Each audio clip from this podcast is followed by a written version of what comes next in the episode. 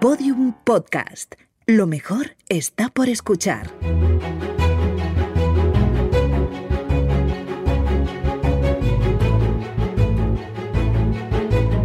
Historia de España para selectividad. Un podcast de Juan Jesús Pleguezuelos.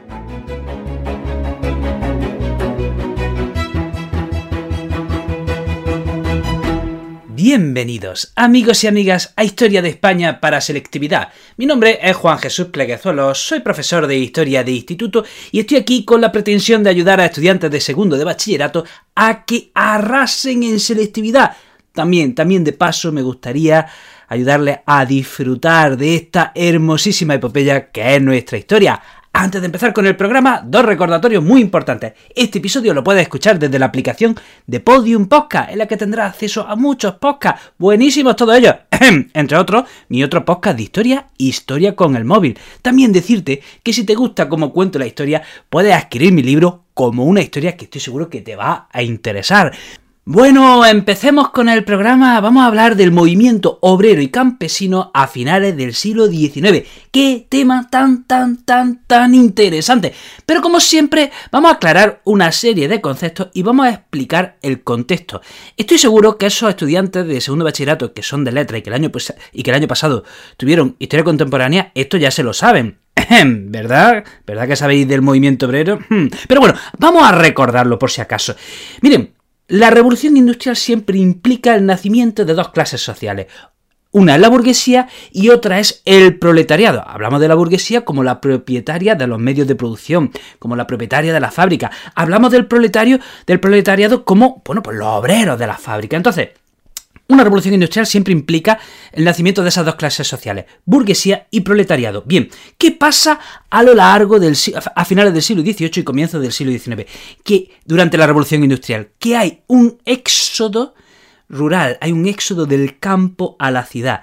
Y, y muchos campesinos van a la ciudad buscando trabajo. ¿Y qué sucede? Que las condiciones en la ciudad son malísimas, son muy precarias y encima no tienen ningún tipo de protección, de manera que el campesino, bueno, pues si, eh, perdón, el obrero, el obrero que está en la ciudad, si cae enfermo, eh, si le pasa algo, pues el Estado no le protege.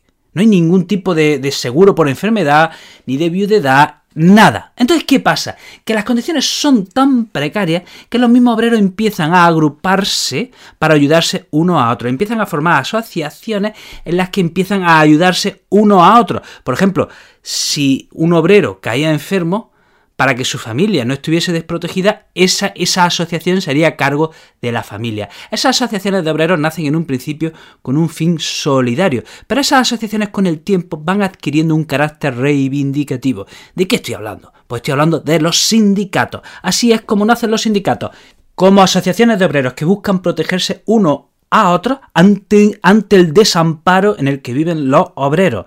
¿eh? Y de esa solidaridad pasan a la reivindicación. Hay varios movimientos obreros. Eh, el primero de ellos tenemos que destacar el ludismo. El ludismo que se da en Reino Unido y el ludismo atacaba directamente a las máquinas, culpaba a la introducción de máquinas en la industria como causa de la precariedad del obrero y amenazaba a los industriales y les decía tenéis que destruir las máquinas o si no habrá consecuencias. Luego tenemos que hablar de otro movimiento obrero en Reino Unido que es el cartismo. Qué interesante porque este movimiento obrero, atención, pedía el derecho a voto para los obreros, pedía que los obreros pudiesen votar, que el sufragio censitario fuese más amplio y diese cabida a más población. Luego, el siguiente movimiento obrero que tenemos que destacar es el socialismo utópico, que busca la igualdad social a través de medios pacíficos. Bien, entonces estos son los primeros movimientos obreros, ludismo, cartismo y socialismo utópico. Y ahora vamos a lo, vamos fuerte, vamos a lo importante. Tenemos que hablar de primero el marxismo. ¿De acuerdo? El marxismo presenta eh, el frente al socialismo utópico, ellos presentan el socialismo científico decían que el socialismo utópico pues fallaba porque era una utopía. Y frente a la utopía ellos presentaban el socialismo científico que estaba basado en el método científico. Y como estaba basado en el método científico, no podía fallar. En 1948, Marx y Engels firman el Manifiesto Comunista y en 1967 Marx eh, publica El Capital. Y bueno, estos son los textos, digamos, eh, pilares del marxismo. ¿Qué pide el marxismo? Bueno, dice el marxismo que la historia la mueve la lucha de clase, que siempre hay unos arriba que explotan a los que están abajo. Y esto lo podemos ver en cada época de la historia. En la época de Marx, los que estaban arriba eran la burguesía y los que estaban abajo era, era el proletariado. Y decía Marx que, que, eso había que terminar con eso. Eso de que en cada periodo de la historia los de arriba explotasen a los de abajo, algún día habría que ponerle fin. De manera que la solución era la dictadura del proletariado. Que el proletariado hiciese una revolución, tomase los medios de producción y estableciese la dictadura del proletariado como paso previo a una sociedad sin clases sociales. ¿De acuerdo? Esa era, ese era el objetivo y la propuesta del el marxismo. ¿De acuerdo? Junto al marxismo tenemos el anarquismo, que se parece mucho al marxismo. El marxismo y el anarquismo tienen muchas cosas en común. Por ejemplo, el anarquismo también busca eh, una sociedad sin clases sociales. El anarquismo también busca una sociedad sin propiedad privada. Pero ¿cuál es la diferencia entre anarquismo y marxismo? Bien, mientras el marxismo propone unos pasos para llegar a ese estado, a esa sociedad sin clases sociales, el anarquismo dice que hay que hacerlo ya que ni, que ni, dictadura del proletariado como paso previo, ni leche. Ya, eh, hay que hacerlo ya. El marxismo no, el marxismo decía, no, no, hay que. esto lleva un proceso. Por otro lado, el marxismo sí implicaba, sí reconocía cierto grado de autoridad. Sin embargo, el anarquismo no. El anarquismo eh, no cree en el, en el, concepto de autoridad y eh, lo rechaza por completo. Tenemos que decir que en 1864 se reúne eh, se reúne bueno, la Asociación Internacional de Trabajadores en Londres y fundan la primera internacional. Y, y desde esta primera internacional promueven la creación de secciones obreras en todos los países. Quieren que haya secciones obreras en todos los países, bueno, pues para luchar por sus derechos. En 1868 se incorpora el anarquismo a la primera internacional. Y en 1871 la primera internacional promueve, promueve la creación de partidos políticos. Repito, en 1871 la primera internacional promueve la creación de partidos políticos. Y en 1872 se expulsa a los anarquistas de la primera internacional.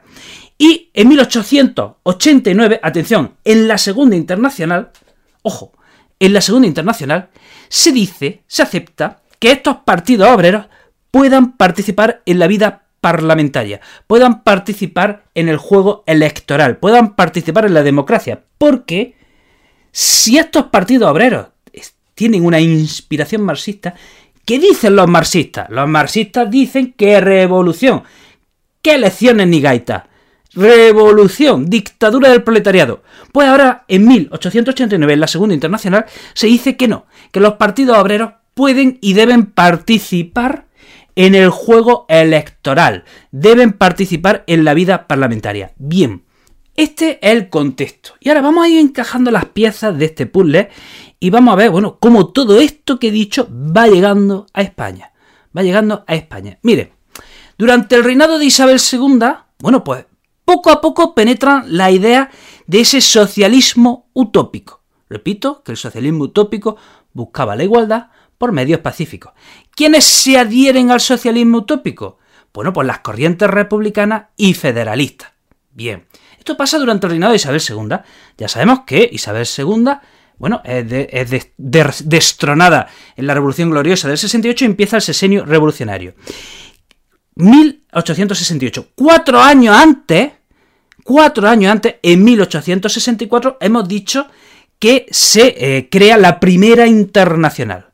Repito, en 1868 empieza el sesenio revolucionario, pero cuatro años antes, como hemos dicho, se crea la primera internacional. Entonces, ¿qué pasa? Que durante el sesenio revolucionario empiezan a penetrar en España las ideas socialistas y anarquistas. Ojo, ojo, el socialismo científico, el socialismo utópico, perdón, promovía la paz, promovía la igualdad por medios pacíficos. Los socialistas y anarquistas no. Los socialistas y anarquistas eh, eh, eh, aceptaban la revolución, aceptaban la revolución como un medio legítimo. Bien, entonces, ¿qué pasa? Que durante los siguientes años va a haber una persecución de los activistas socialistas y anarquistas. Luego, como hemos dicho antes, en el año 1872, los anarquistas han sido expulsados de la Primera Internacional. Repito, en 1872 los anarquistas son expulsados de la Primera Internacional. Entonces, ¿qué pasa? Que aquí en España también se van separando los marxistas y los anarquistas. Si bien en un principio iban de la mano, ahora ya se van separando en dos movimientos. Entonces, vamos a hablar primero del socialismo marxista. El socialismo marxista penetra en España fundamentalmente en Madrid, Asturias y País Vasco. ¿Qué tienen, tienen en común? Bueno, pues está eh, en Madrid y País Vasco, en Madrid hay industria y en País Vasco y, y Asturias hay, había minería, ¿de acuerdo? Entonces, el socialismo marxista penetra, repito, en Madrid, Asturias y País Vasco. Bien, atención, a ver, examen, examen. ¿Qué hemos dicho que propone la Primera Internacional en 1871? ¿Qué hemos dicho que propone la Primera Internacional en 1871? La creación de partidos políticos. Y esto pues tiene su reflejo en España con la creación en 1879 de el PSOE, Partido Socialista Obrero Español fundado por Pablo Iglesias. Estamos en pleno periodo de la restauración y como ya he explicado eh, en otros podcasts, eh, estamos en un contexto, atención, en la restauración estamos hablando del turnismo entre el Partido Conservador y el Partido Liberal. Recordemos que el Partido Conservador representaba las clases altas y el Partido Liberal representaba las clases media altas. Nadie representaba a los obreros, nadie representaba a los pobres, nadie representaba a los campesinos. Por eso nace el PSOE porque es un partido de clase, por eso se llama Partido Socialista Obrero. Obrero, porque es que en aquella época realmente, o sea, era un partido creado y dirigido para los obreros, para representar a los obreros. Entonces, en 1879 se funda el PSOE y en 1888 se funda eh, eh, la UGT, un sindicato hermano del PSOE. ¿De acuerdo? Y entre media, en 1886 se funda El Socialista, un semanario socialista. También, paralelo a todo esto, se van creando las casas del pueblo, donde se va difundiendo el ideario socialista. Eh, y bueno, hemos dicho, hemos dicho, siguiente pregunta de examen, vamos a ver si has estado atento. ¿Qué propone la Segunda Internacional en 1889? ¿Qué propone? ¿Qué propone? ¿Qué propone?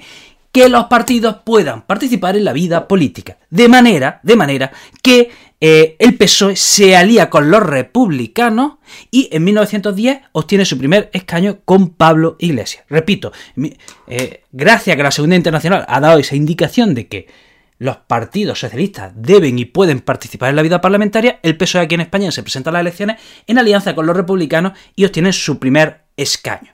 Vamos a hablar del anarquismo. El anarquismo tiene una gran expansión entre Cataluña y el campesinado, en el proletariado catalán y en el campesinado andaluz.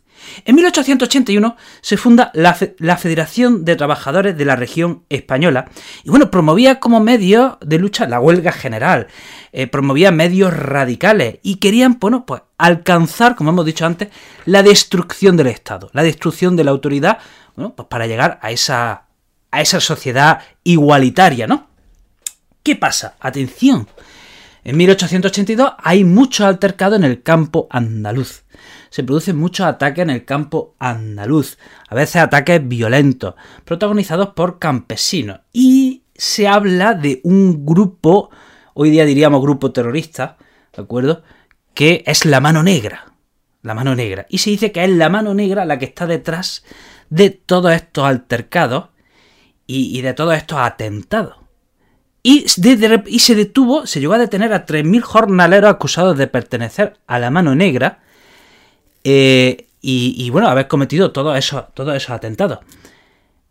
Ha pasado el tiempo y parece ser, parece ser que la mano negra nunca, llegó a existir y que fue una invención de las autoridades para desprestigiar las reivindicaciones y para poder cargar contra la, Federación de Trabajadores de la Región Española. ¿Eh? Eh, se, encontraron unos documentos que, bueno, ahora parece que esos documentos en los que se acusaba.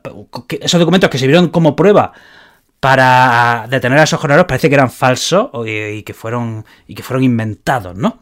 Entonces, ¿qué pasa? Que como respuesta a esa represión que hubo en el campo andaluz, pues se dice que el anarquismo, bueno, dio un paso adelante y empezó a cometer atentados.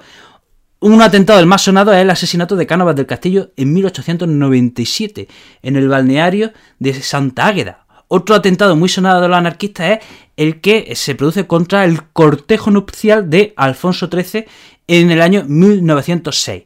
Y bueno, decir que el anarquismo eh, reivindica un sindicalismo revolucionario y en 1910 funda la CNT.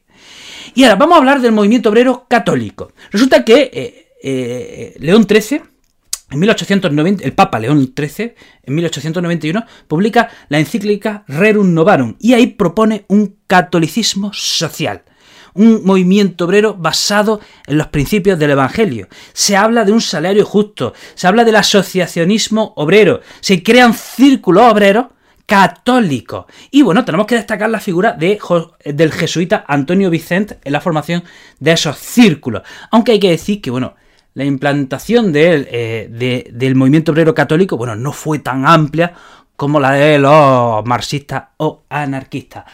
Bueno, hasta aquí el programa de hoy. Qué interesante, qué apasionante. Espero que te haya resultado interesante. Te recuerdo que este episodio lo puedes escuchar desde la aplicación de Podium Podcast. También decirte que tengo muchos proyectos relacionados con la educación, que qué haces que no me siguen todos ellos.